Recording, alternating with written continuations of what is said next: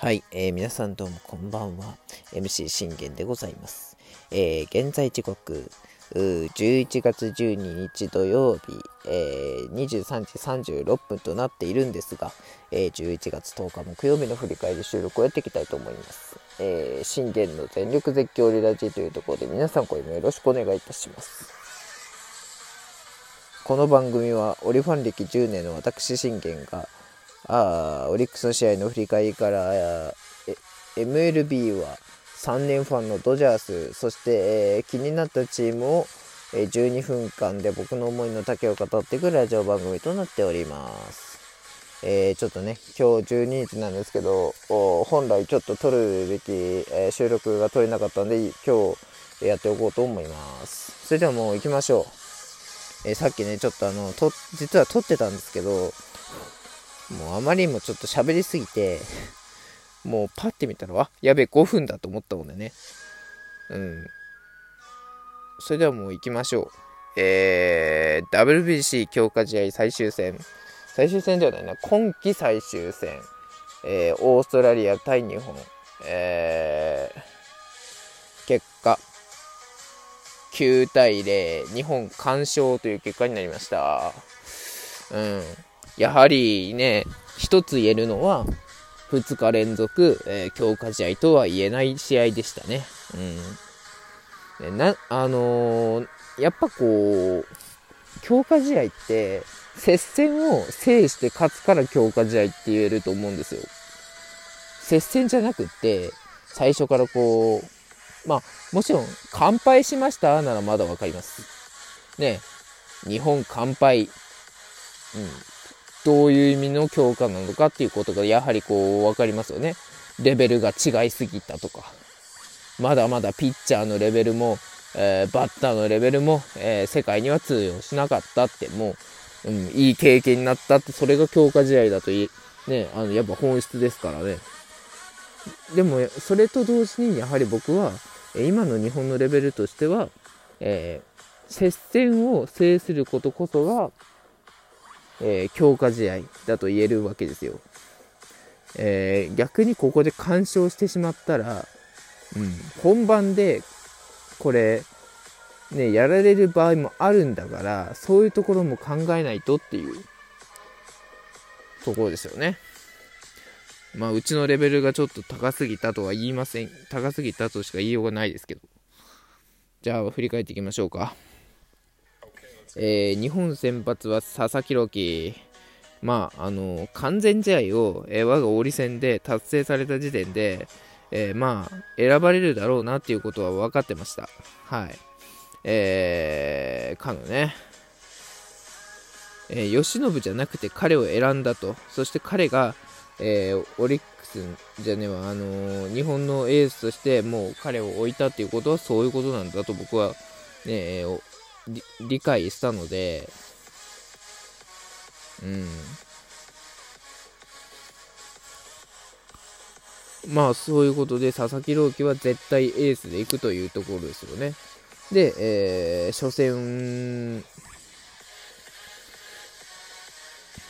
初戦で多分投げさせるっていうところですよね。うん、まあまあ、あの、オーストラリアグループ一緒ですけど。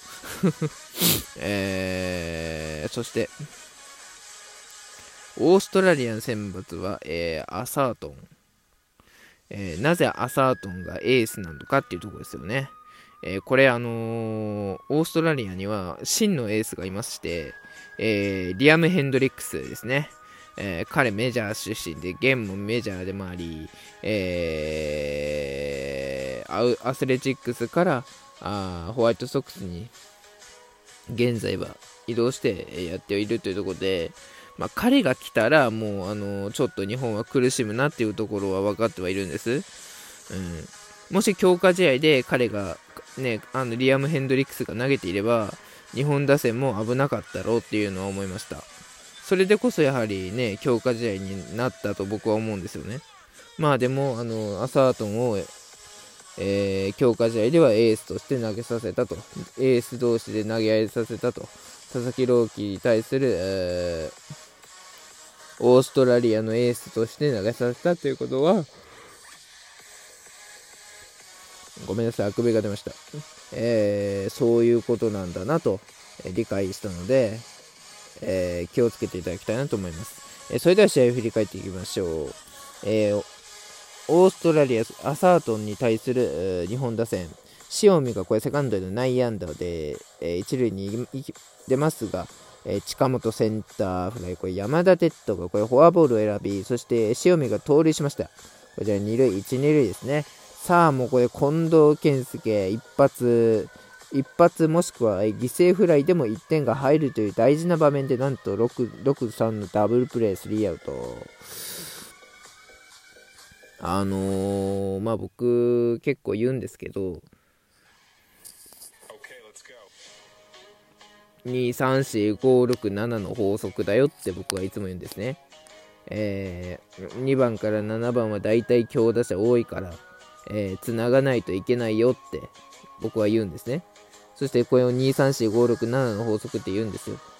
えー、こ日本の場合は1234567ですけど、うん、やはりそのチャンスで、え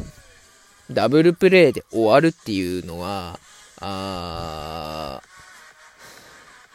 やはり、こう、なんていうんだろう、見てて、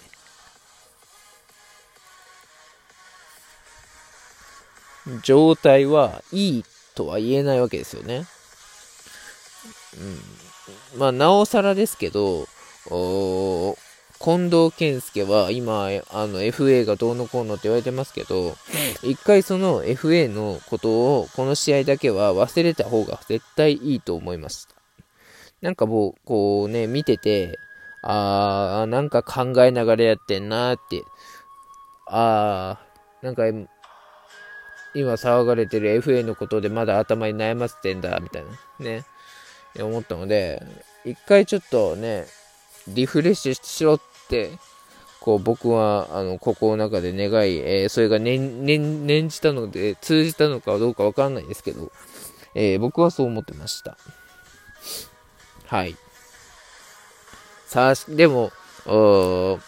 試合が動いたのは2回。えー、牧がこれカットボール引っ掛けてショートゴロでワンアウトになるんですが、なんとこれ西川がセンターへのヒットで出塁、そして岡本和真もレフトへのヒット、さあ、えー、西満塁のチャンス。そして、えー、バッターは1番塩見。なんとこれがセンターへの先制タイムリーヒット。なんと日本が2点先制というところで。いや、やはりね、ヤクルト打線活躍しますね。しかも塩見ね。えー、あの宿敵ヤクルトの1番務めたあの塩見康隆が、いきなり先制点2点取るわけですから、まあ、当然ながらね、えー、入れて正解だったっていうことがこれで証明できたわけですよ。うん。あれはね、足も速いわ、守備はうまい。そして打撃もよくできるって、もう、3攻守に長けてる存在ですから、敵であれば本当怖いんですけど、日本というね、えー、日本代表というね、えー、みんな心は一緒の時に、えー、チームになってくれるとすごいありがたい存在なのでね、えこれほどありがたい存在はいないというところですよ。ね、えよくやりました、塩見くん。おめでとう。そして、えここで伝えておくのは、なんと今日は村上様出ておりません。はい。つまり村上様出てなくてっていうとこですね。えー、そしてこれ3回にはこれ、えー、中野くん、中野がこれ押し出しのフォアボールで3点目を取りました。そしてこれ4回にはようやく近藤健介が、えー、目覚めたかのように、えー、2アウトからタイムリーツーベースを放ちまして、4対0となります。えー、これで5回までに4点と、えー、佐々木朗希に4点を援護することができました。さあ、これで、えー、今年の侍ジャパンのエース、佐々木朗希は、球はこうばらつきとか見え見えてはいるんですが、えー、それでも5回無失点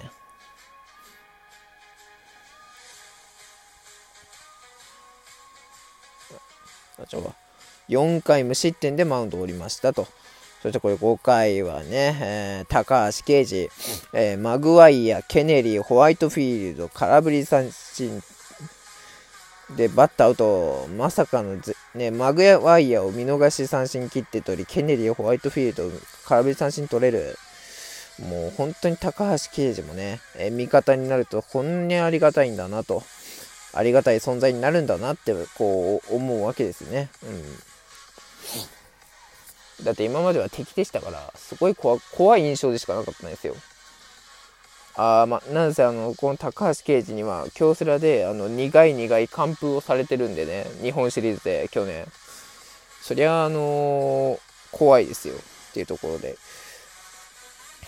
えー、ここからね、えー、日本打線はさらに、え6回は周東がこれ犠牲フライで5点目、7回はまた中野がこれ犠牲フライで6点目というところで、そして3回目は 3, 3点を取った、これ9回、えー、また周東が活躍ということでございました。えー、周東すごいですね。えー、これで9対0と。そしてこれ最後は大勢が締めて、えー、日本完勝でし、えー、今年の強化試合を、えー、無事勝利で終えましたと。まあ、いわばこれ強化試合全勝ですかね、今のところはね。